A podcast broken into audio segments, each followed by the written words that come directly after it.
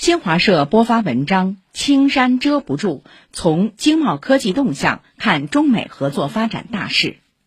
文章说，对价值数千亿美元中国输美商品加征关税，对相关技术进行出口管制，并加大投资限制。自从2018年中美贸易争端以来，美国一些官员鼓噪与中国脱钩的言行从未停止。一方面，这给中美两国和全世界带来不利影响。美国加征关税，增加了本国企业和人民负担，给部分中国对美产品出口造成冲击，也扰乱了全球产业链、供应链的正常运转。另一方面，中美经贸发展呈现出新动向、新态势，中国对美出口不降反升。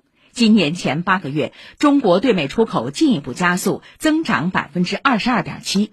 去年，中国经贸合作朋友圈持续扩大，三分之二受访在华媒体表达今年扩大投资意愿。中国全球创新指数排名从二零一五年的第二十九位跃升至第十二位。